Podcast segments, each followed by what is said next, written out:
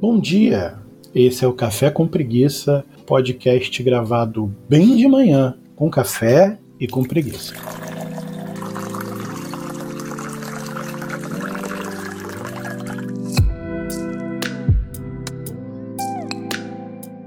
Eu sou o Vitor Coelho, sou o seu host, sou escritor, sou designer editorial, trabalho com livros, não só criando, mas também ajudando outras pessoas a tornar seus livros realidades, pessoas editoras. Faço capa, diagramação, todo esse tipo de trabalho. Você pode conhecer mais sobre mim em vitorcoelho.com.br barra links, onde você vai ter acesso a tudo que eu faço. Hoje eu estou tomando mais uma vez um café de cápsula da Três Corações, Tô tomando um regional chamado café brasileiro. É, tem mesmo esse gosto de café de muito antigamente, de quando eu era criança e eu me forçava a provar.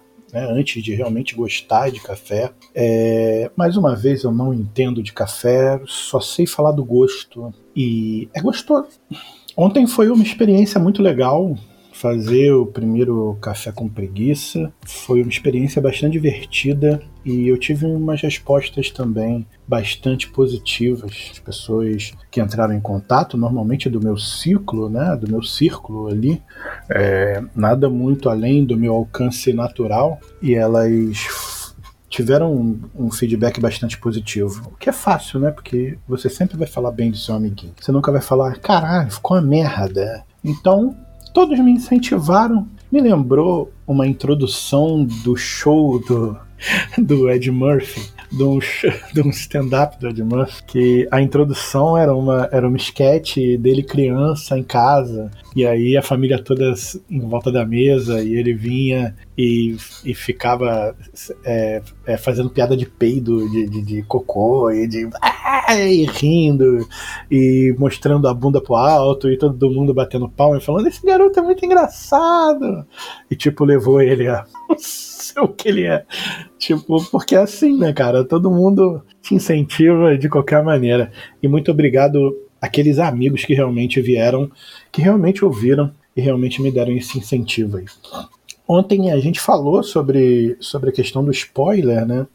E no mesmo tema, ou mais ou menos no mesmo sentido, ontem é, começou algumas discussões no Twitter sobre, sobre as séries novas, né? Séries que estão sendo lançadas nos streamings, é, o Hawkeye na Disney, é, os, o, os, filmes da Marvel que estão saindo, alguns filmes desse tipo de material blockbuster, né? O, o Arcane, que é uma série na Netflix baseada no, no mundo do, do LoL, né? Do League of Legends.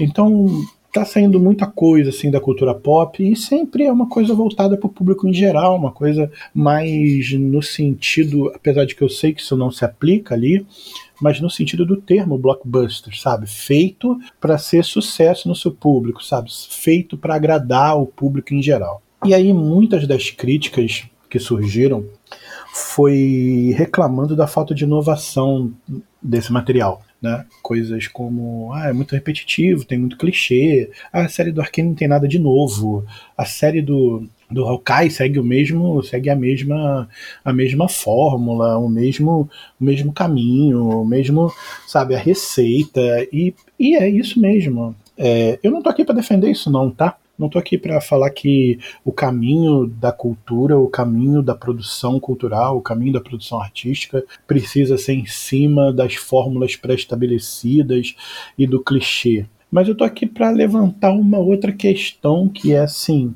o clichê é necessário. E é isso que a gente vai falar.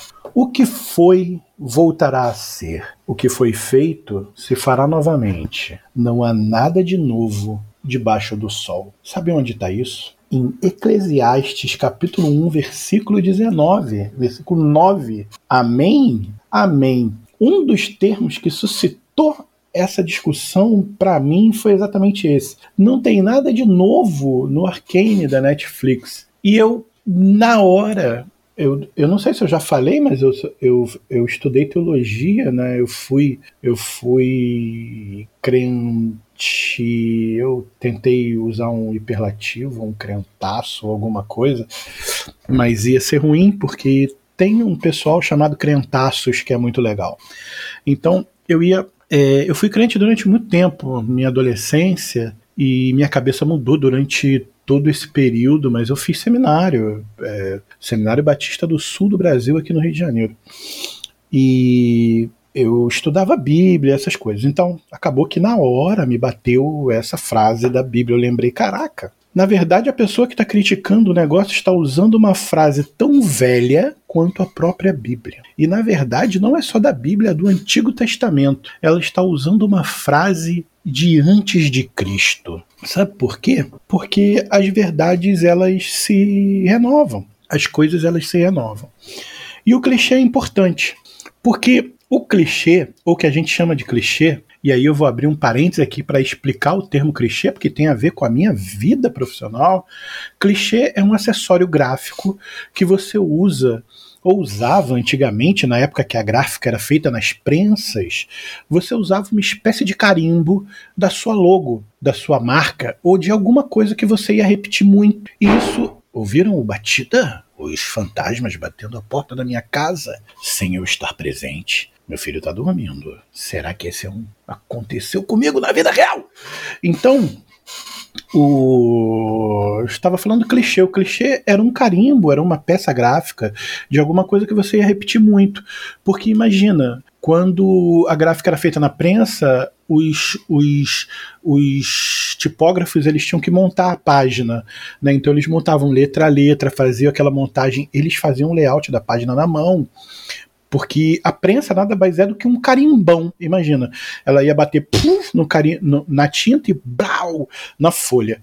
Talvez eu fale um dia só sobre isso, mas então imagina que ele tem que montar na mão e aí ele teria que fazer a sua logo. A sua logo, estando num clichê, era mais fácil, porque era só passar de um carimbo para o outro, de um para o outro, de um para o outro. Então era uma coisa muito repetida. Era uma coisa que ia repetir muito, e daí o nome clichê. Clichê tá aqui clichês nos filmes, são coisas que são repetidas muito, muitas vezes. Estou falando de filmes de novo, mas também estou falando de livros, também estou falando de, de produção artística em geral e cultural e tal. É, mas os clichês são importantes por quê? Porque eles indicam algo que deu certo, ok? O clichê não é repetido à toa. Ele não é repetido por ser ruim, ele é repetido por ser bom. É repetido por ter funcionado. Por exemplo, você vai pegar um clichê comum de filmes de ação, que é o herói falar uma frase de efeito logo quando ele, logo quando ele está começando a fazer aquela aquela reviravolta para sua própria vitória. Isso é um clichê. Isso acontece em todo filme, certo? Mas por que acontece em todo filme? Porque alguém fez e funcionou. E isso se repete. Só que quando você percebeu que era um clichê, ou quando o mundo percebeu que era um clichê, já tinha se repetido algumas vezes, sem que ninguém se tocasse e falasse: caramba, isso aí é uma coisa que todo mundo tá fazendo? Olha só, hein? Tá se repetindo muito. Então, era algo que as pessoas realmente gostaram, realmente quiseram fazer, realmente começaram a fazer, até que chegou um momento em que ele se tornou tão repetitivo que se tornou cansativo, certo? Então, assim, existe um elemento importante em você copiar aquilo que funcionou, certo? Mas é claro que assim, é, a gente não pode deixar que esse clichê se torne uma, uma lei escrita em pedra que vai ser repetida a todo momento da mesma maneira. E isso sim é um problema.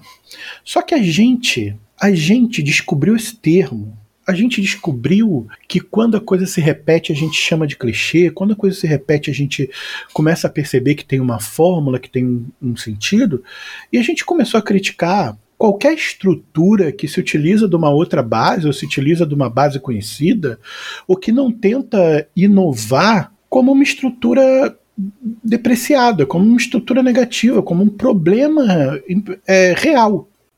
E nem sempre é assim, né? Eu converso com o chefe, ele se tornou amigo meu, fiz alguns trabalhos para ele de consultoria, de, de comunicação, e a gente conversa muito sobre gastronomia que eu amo, eu adoro cozinhar.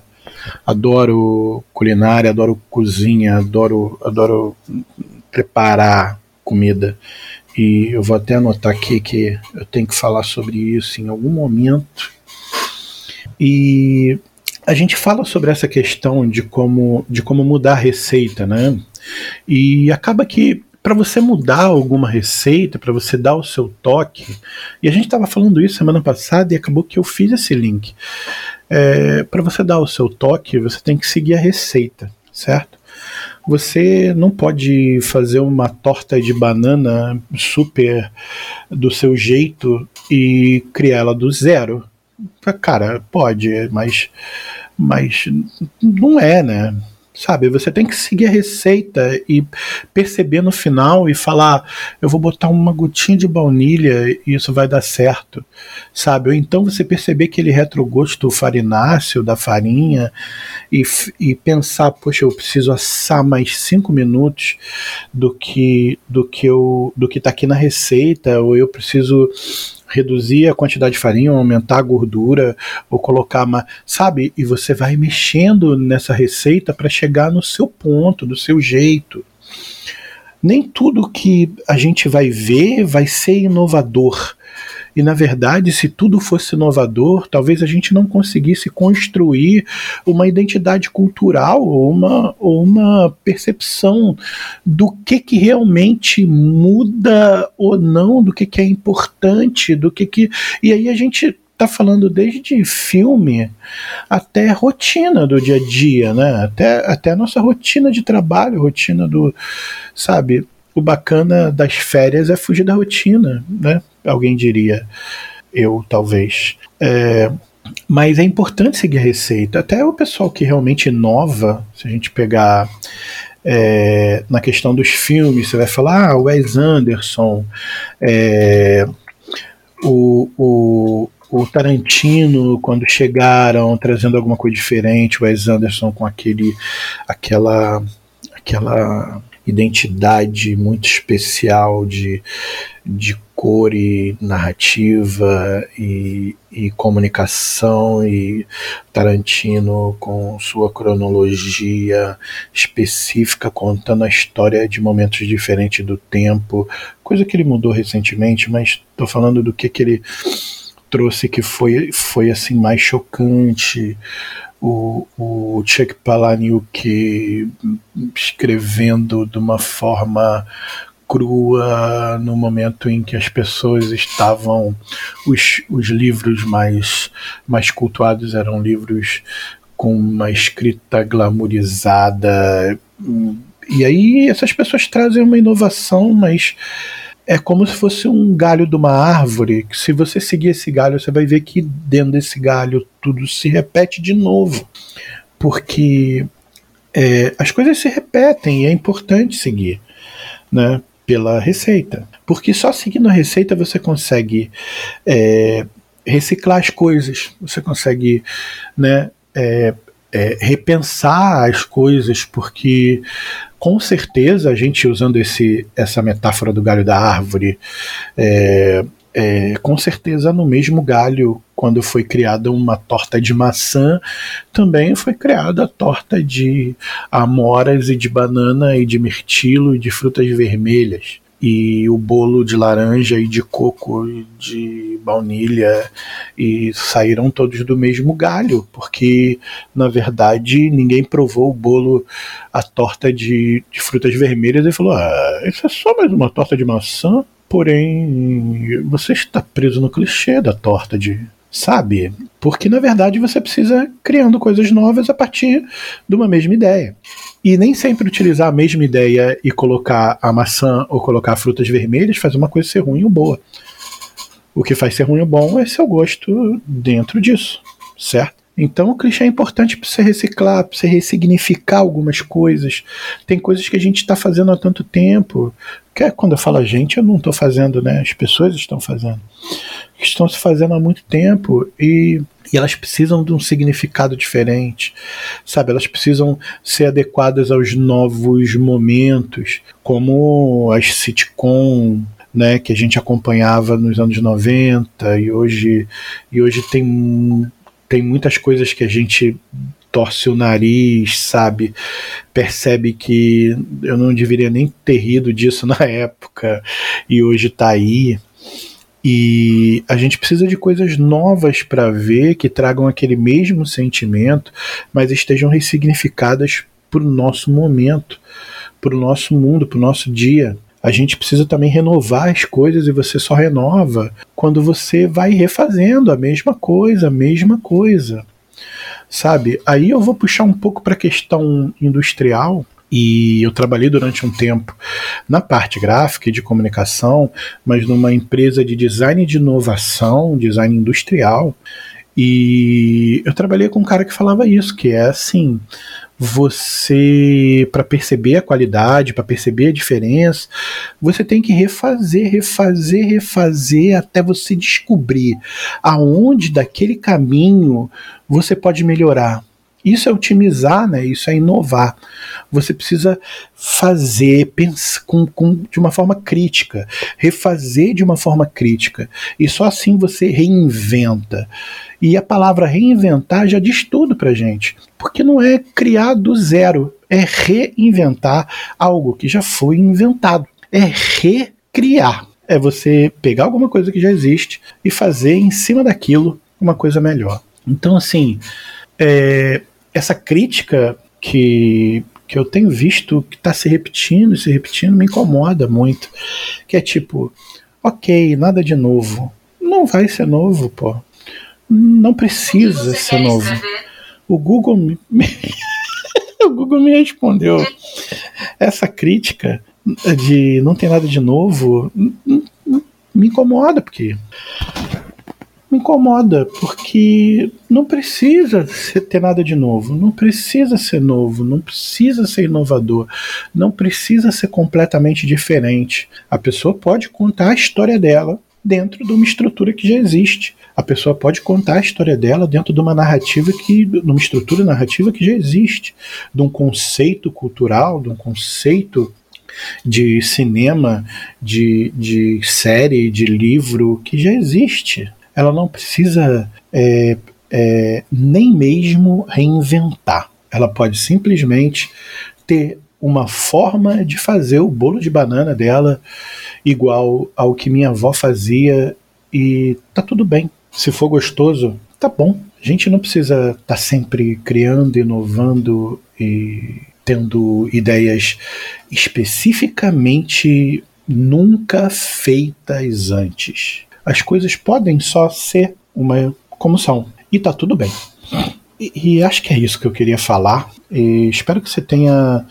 Meu café esfriou. Meu Deus, eu deixei um pouquinho de café esfriar, me sinto mal. Tô desperdiçando café. E é isso, espero que você tenha acompanhado comigo, tenha curtido, tenha gostado desse mais um episódio aí de Café com Preguiça. E não deixe de me acompanhar Beleza? Vai lá no vitorcoelho.com.br barra links, lá tem todos os meus contatos, todos os, os links para o meu site, para as coisas que eu faço, Twitter, Instagram, Facebook, é, os livros que eu escrevi que estão no Wattpad, é, não sei se é Wattpad, né? O, os quadrinhos que estão no Tapas. Me segue lá, cara, fala comigo eu adoro falar com as pessoas. Então, espero que você tenha um bom dia. Fica com Deus. Um grande abraço.